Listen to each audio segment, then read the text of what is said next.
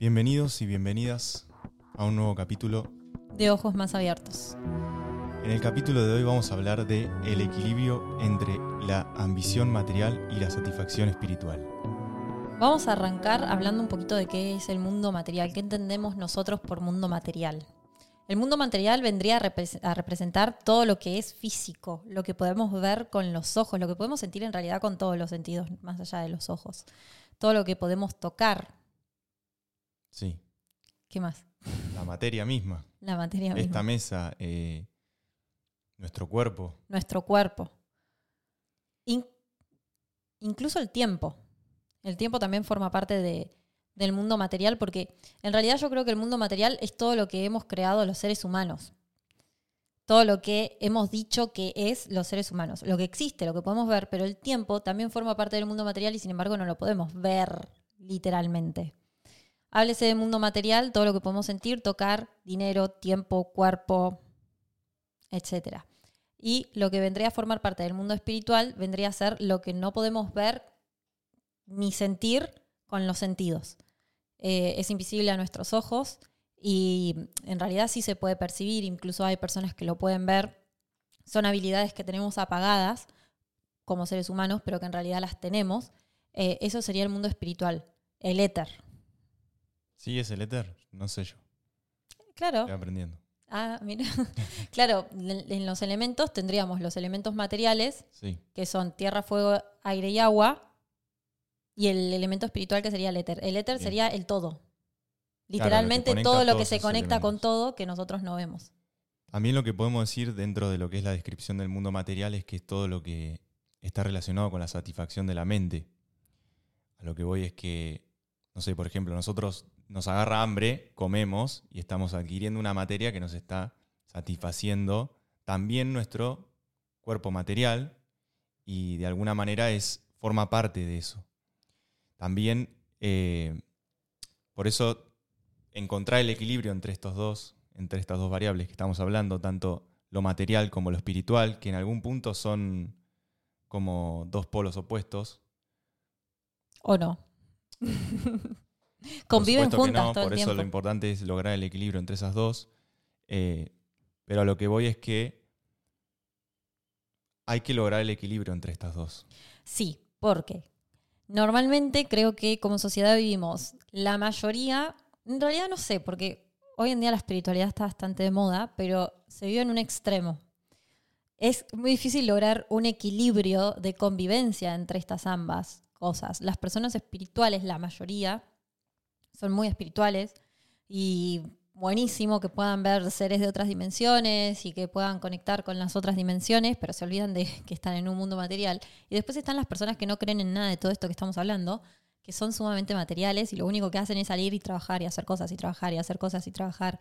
Y Por eso es que te voy a hacer esta pregunta a vos y a vos también, oyente, de cuál es tu creencia. ¿Para vos somos seres físicos viviendo en un plano espiritual o simplemente, o al revés, o simplemente somos seres físicos que, seres espirituales. perdón, seres, es- ¿Vas de vuelta? va de vuelta. ¿Somos seres físicos viviendo en un plano espiritual? ¿Vos qué crees? ¿Crees que Mm. sí? ¿Crees que no? Entonces, en base a esta pregunta uno empieza a formar su sistema de creencias. ¿O somos seres espirituales viviendo en un plano físico? A eso es lo que voy. Yo creo que creo en esa segunda. Bueno, es muy importante saber de qué lado estamos. Es que, exacto, creo que esa pregunta está buenísima para hacérsela, pero Para poder empezar a visualizar tu sistema de creencias. exacto, Y empezar a entender qué es esto del mundo espiritual y qué es esto del mundo físico. Y las diferencias que hay entre sí. sí. Sí, pero yo creo que si sos una persona muy material, la palabra espiritual no entra en ninguna de las no entra en tu pregunta, entonces ninguna de las dos preguntas te va a ser representativa. Porque Por eso, si sos sumamente material, vas a creer que naciste y ya. Y ahí empezó la vida y te morís y ya. Mm, Y no hay nada después. mm. Nuestra creencia o lo que nosotros vamos a compartir es que nosotros, para nosotros, somos eh, seres espirituales experimentando en este, en este plano y por ende la muerte no es más que una transición. Pero para lo más importante, a mí este capítulo que me resuena tanto, lo que a mí me gustaría transmitir es que somos seres viviendo en una dimensión, dimensión física. Porque es importante ir hacia este equilibrio, porque probablemente si vos estás escuchando este, este podcast, seas eh, una persona, me pierdo un poco con la mirada, tenemos tres cámaras, no sé para dónde mirar. Y una luz ahí. Sí. Eh, seas una persona que indaga en sí misma y te gusta un poco el, el mundo espiritual. Pero lo más importante es venir a recordarte que estás en un plano físico. Entonces, si crees en lo espiritual, si crees que tenés un alma, si crees que sos un espíritu que viene a vivir en la materia, la materia va más allá de poder oler el olor de una flor. Va más allá de poder respirar y sentir la naturaleza, que eso es parte del mundo físico, por supuesto. Está en los sentidos, pero también venimos acá a dominar la materia. Si no sabemos crear materia, si no sabemos eh, cómo atraer más materia, cómo, hacer, cómo vivir una vida realmente abundante, entonces no estamos aprendiendo a manipular la materia. Por eso es tan importante este equilibrio. Porque la manipulación, a ver, Pero del otro extremo lo mismo. también. Exacto, eso era, era lo que iba a decir. En cualquiera de los dos extremos, siempre estamos cómodos. Porque, Hoy Primero- el común de la gente sí, en la rutina, en la vorágine de lo que es la vida material. normal, es el mundo material. Sí, la rutina es eso. Entonces también es muy importante el plano espiritual para poder avanzar, para poder, para poder también manifestar materia. exacto. Porque, Porque, si no, uno no tiene un eje, si no, uno no tiene desde dónde crear. Y simplemente empieza a ser, Dios empieza a ser la, la materia misma. sí, O sea, hoy en día vivimos en una sociedad donde el dinero es el Dios para la gente que vive inmersa en el mundo material. sí, que supo cómo dominarlo. Porque yo creo que donde sea que vos estés, probablemente estés muy cómodo. Si sos una persona rutinaria, te voy a dar varios ejemplos. Si sos una persona rutinaria que tiene un grupo de amigos, que le gusta estar con amigos, que, o que tiene una familia, que le gusta estar con la familia, que va al trabajo, vuelve, y está buscando crecer, entonces quizás estás un poco en el mundo de la materia. Si vas más allá y supiste manipular la materia y supiste atraer muchísimo dinero y supiste eh, tener muchas cosas materiales, estás en un extremo del mundo de la materia, en donde no existe probablemente la espiritualidad. Hay, hay mucha gente que ha traído muchas cosas materiales y sin embargo es súper espiritual. Y si sos una persona espiritual que se dedica a lo esotérico, que se dedica al crecimiento personal, y sin embargo te cuesta accionar para, para que tus proyectos llegue- se manifiesten, te cuesta traer dinero, te cuesta traer dinero en cantidad, eh, te cuesta como esa parte el, que consiste en accionar y crear, que también muchísima gente, incluso no siendo espirituales, sino simplemente teniendo proyectos y dejándolos en las nubes, haciendo lo mínimo indispensable, creo que ahí también hay una gran parte de la población. Entonces te falta mucho material. Entonces no sé si pondría a las personas en, que todos vivimos en lo material, sobre todo. Yo creo que en realidad hay muchas personas que no lo saben, pero nunca lo material implica acción. Nunca pueden dar ese, ese salto a la acción. Nunca pueden decir yo quiero esto, entonces todos los días voy a trabajar constantemente. Porque, a ver, el proceso de gestación de algo lleva años, no lleva unos días, no es un esfuerzo de un mes, es un esfuerzo de unos años. Justo leí un, un tweet antes de arrancar a, a grabar este capítulo que era motivacional de, una- de uno de mis mentores que decía, si ten en cuenta que si todavía no lo tenés, está viniendo. Acordate que esto lleva meses o probablemente años. Y es verdad, es todos los días. Yo y es que ambos para los dos lados, porque así como es para lo material, también lo es para lo espiritual. Si uno quiere ser más espiritual, si uno quiere adentrarse en eso, también necesita de esa disciplina para conectar con eso. Al igual que si uno quiere conectarse con el lado material, también hay una disciplina que te va a llevar a eso.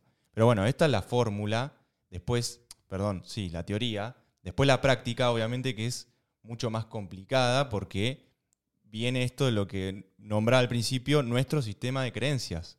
Empezar a identificar de qué lado estamos es importante para poder empezar a hacernos las preguntas correctas para después poder llevar a cabo todas estas cosas. Sí, y creo que identificar de qué lado estás se podría resolver tranquilamente con tu planificación. Abrí, tu planificador y fíjate, si no tenés planificador ya es un- una agenda, ya es un indicio. Abrí tu agenda y fíjate, ¿Qué es lo que más haces en el día? Si te das tiempo para me- meditar, si te das tiempo para estar Sí, con pero vos. también en qué crees. Sí, total, pero creo- ¿Crees que hay algo superior o Total. simplemente crees que sos un ser biológico que... Eso es una herramienta. También creo que mirar tu agenda es importante, porque si estamos hablando de que es algo que vos tenés que hacer todos los días, entonces, ¿qué es lo que haces todos los días? ¿Meditas todos los días? Buenísimo. ¿Trabajas todos los días? Buenísimo. O sea, eso también te, va a dar un indicio de, de a qué lado estás tirando o si relativamente estás yendo hacia un equilibrio, que también puede ser. Sí, totalmente. Pero bueno, esto de rever las creencias, saber que crees en algo, porque muchas veces, no sé, vos haces una pregunta a una persona en qué cree y dicen, no, yo no creo en nada. Bueno, también eso es creer en algo. No creer en nada es también creer en algo. Entonces, Es imposible no creer en nada. ¿pero cuánta gente responde así? Sí, es verdad. No, yo no creo en nada. Bueno, estás creyendo en algo.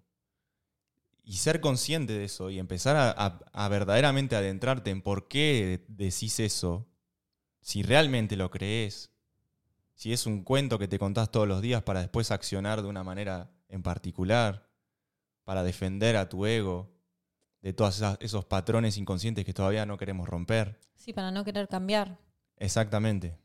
Por eso es muy importante ir a la base de las preguntas principales. Es esta, como, ¿somos seres físicos viviendo en un plano espiritual o al revés? Mm. Desde nuestra parte nosotros creemos eso. Lo vuelvo a repetir.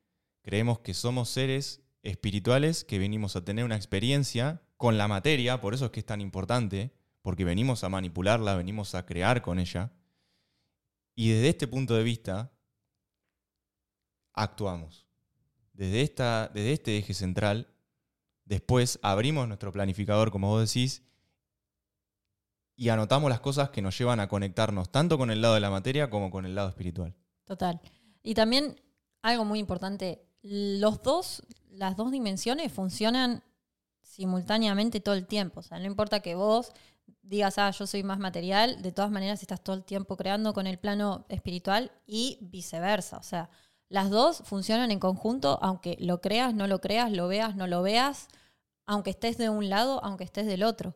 Vos con cada acción que haces eh, en esta tierra, con cada comida que comes, que la comida la puedes comer, eh, con lo que respires, con lo que digas, estás literalmente en contacto con el mundo espiritual en cada minuto de tu día, por más de que vos sientas que estás en el plano material.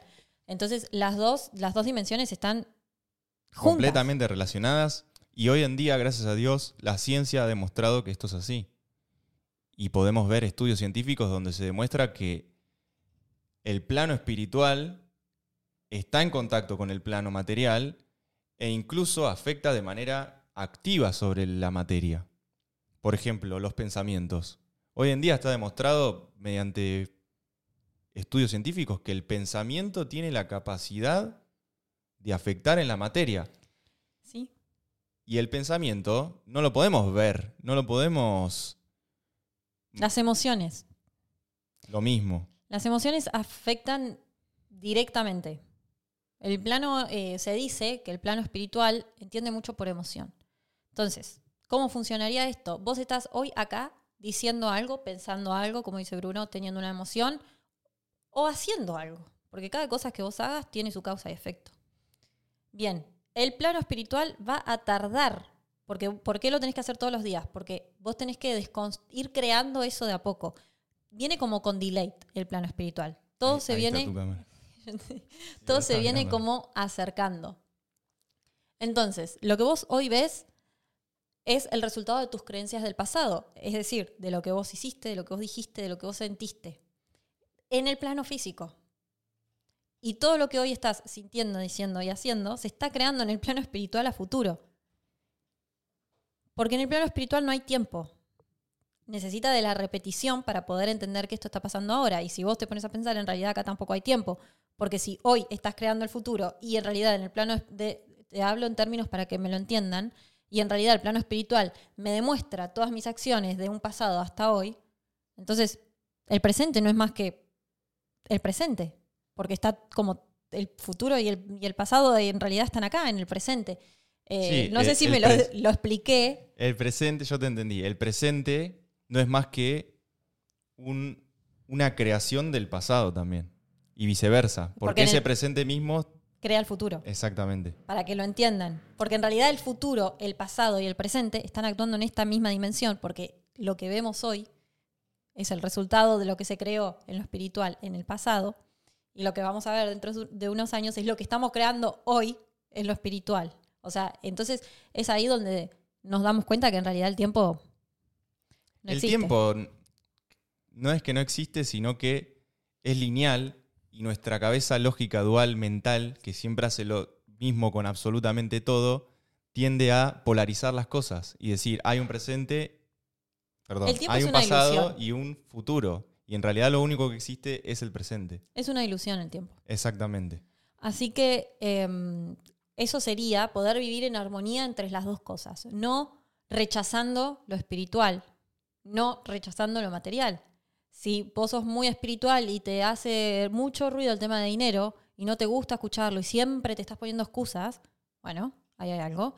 Y, al- y viceversa, si sos una persona sumamente material, te hace mucho ruido lo espiritual y no te gusta hablar de co-creación y de pensamientos y de ir a lo interno, te aburre y te vas de la conversación. Entonces, Ahí hay algo. no, claro, exacto. No vivís en armonía con estos dos. Y esa es la mejor prueba de todas. Y también después podemos ver pruebas en, en la vida cotidiana. ¿Cuánta gente forrada en guita podemos cruzarnos en nuestra vida que son completamente infelices y que tienen una vida de mierda? Y al revés también.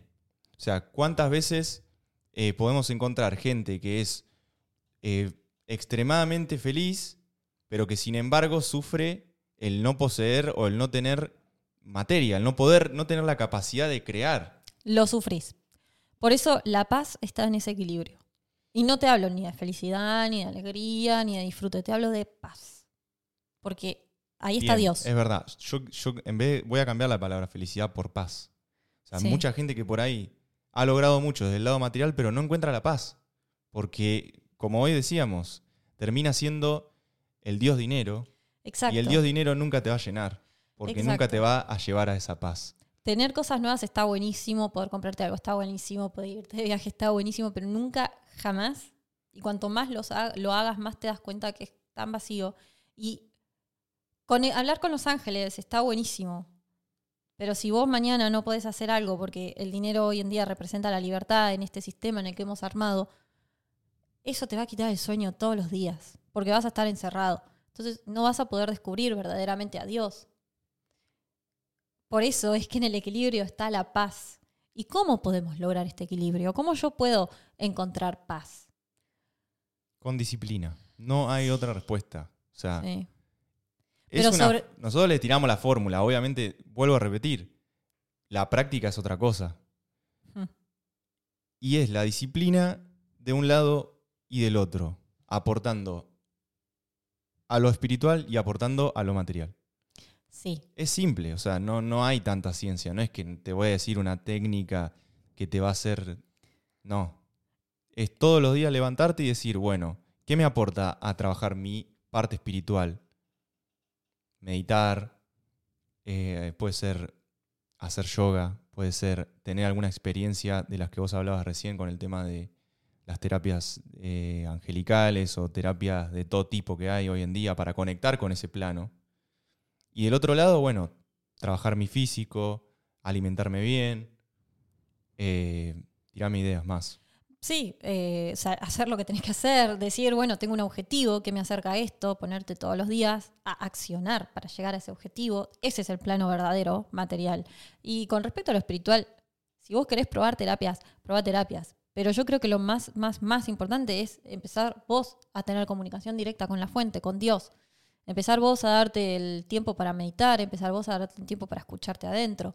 Creo que en las dos, en las dos, en los dos planos hay, los dos tienen algo en común. Los dos tienen un trabajo, hay un trabajo que vos podés hacer todos los días que te va a llevar a acercarte en ambas y es observar tus pensamientos. Observar tus pensamientos te va a dar poder espiritual y poder material. Eh, poder estar presente en cada acto. Poder estar. La presencia es la base de las dos. Porque los pensamientos siempre nos van a llevar eh, para un lado o para el otro. Si vos te perdés en la mente, la mente egoísta, la mente que busca gustar, la mente que, que, que busca cosas que, que son muy del mundo Muy material, instintiva, que busca la protección también. de alguna manera eso te va a llevar a eh, una, un tipo de locura, sí o sí, que vive hoy la sociedad, que es estar inverso en eso. Por eso es como Bruno decía, está lleno de millonarios que, que, no se viven alcoholizados y no encuentran la paz y, o- o- y terminan en cualquier cosa y creo que son historias que todos conocemos. Del otro lado también lo mismo, porque si vos sos es- espiritual nunca vas a tener la paz mental porque al otro día vas a sentir frustración porque no tenés dinero.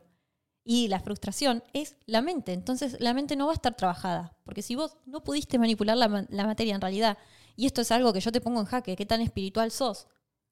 Si sentís frustración, si todavía años, sí, no sentís enojo, pero todavía te estresa el tema dinero.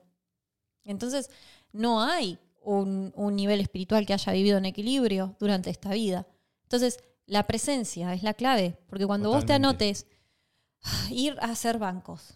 Yo te doy un ejemplo porque tiene totalmente que ver con mi vida y es algo que uno hace eh, porque lo tiene que hacer y no es lo que más disfruta en el mundo, ir al centro de tu ciudad a hacer bancos.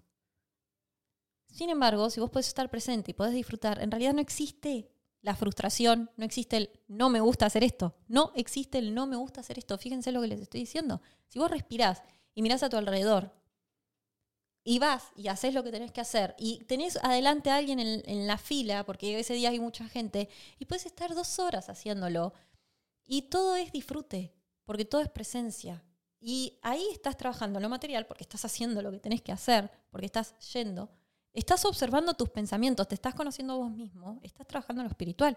Porque va a venir alguien y, el de atrás va a estar estresado y va a estar frustrado porque hace una hora que está haciendo cola en el banco y todo eso a vos te va a rebotar Sí. vos lo vas a poder respirar.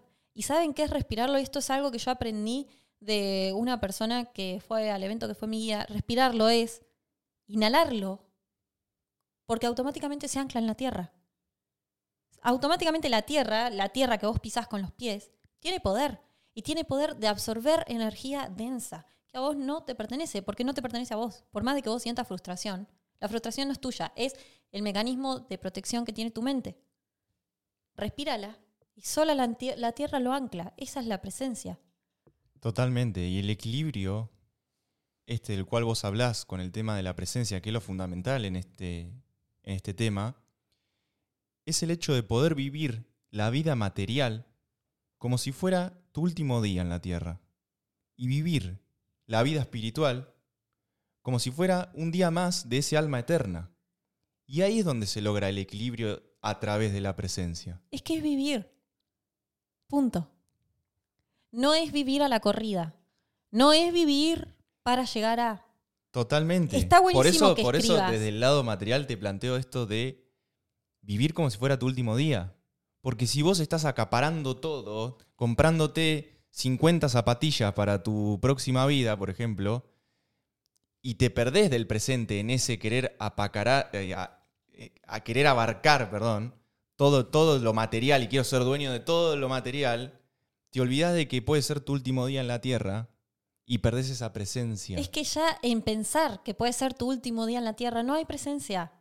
Porque vos a muchas personas allá afuera le decís, ¿qué harías si hoy fuera tu último día? Y te responden cosas magníficas, pero muchas cosas son de la mente, porque es la manera en la que estamos acostumbrados a sentir para hacer. Entonces la gente te va a decir, comerme una torta, eh, irme de viaje a Dubai, que está buenísimo escribirlo, es una meta, es algo que vos querés en tu vida y está buenísimo que lo puedas hacer porque a eso viniste. Pero el tema es que si vivís en esa meta, te vas a estresar porque vas a vivir en el futuro. Entonces, Pero por eso, yo a lo que iba es ir a que te conecte con el presente, no que te conecte con irte del presente. O sea, si a una persona le quedan 24 horas de vida, lo más probable es que no salga a comprarse 50 zapatillas. Obviamente que puede que sí, o como vos decís, algo mundano de irse a Dubái.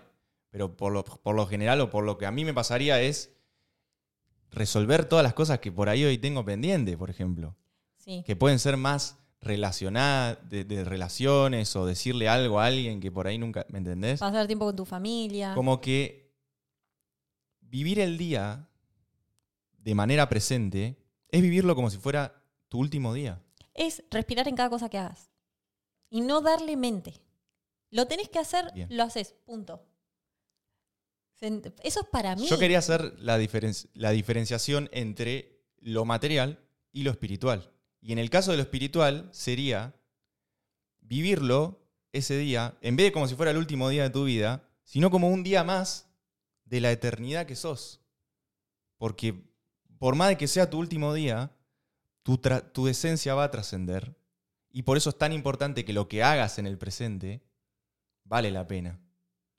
Entonces, el equilibrio entre esas dos cosas es lo que verdaderamente nos van a llevar al presente y al equilibrio entre las dos partes.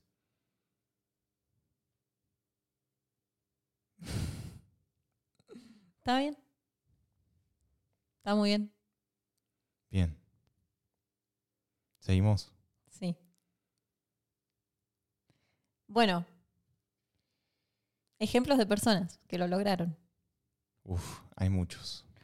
Hay demasiados. Yo puedo decir, el primero que se me ocurre es eh, Tony Robbins, siempre lo, lo nombramos. Y bueno, él habla de esto, de lo, justamente lo que recién planteaba. Y es una persona que pasó por todos los estadios. Y, y bueno, lo que él trata de desmitificar es esto de todo el tiempo hace hincapié en el hacer, ¿viste? En, en tener ganas de realmente crear y manipular la materia para crear un ser mejor. Yo nunca me voy a olvidar que una vez vi en Netflix un documental de Tony Robbins, seguramente muchos los vieron, y Tony Robbins decía, yo no tenía plata, yo no tenía energía, entonces, ¿sabes qué hacía? Y acá está, acá está la presencia, acá está todo lo que yo, acá está la clave de lo que hay que hacer. Me levantaba de la silla, salía a correr, y mientras corría, me repetía, yo soy imparable. Yo soy imparable, yo soy imparable, yo soy imparable, yo soy imparable, yo soy imparable, yo soy imparable.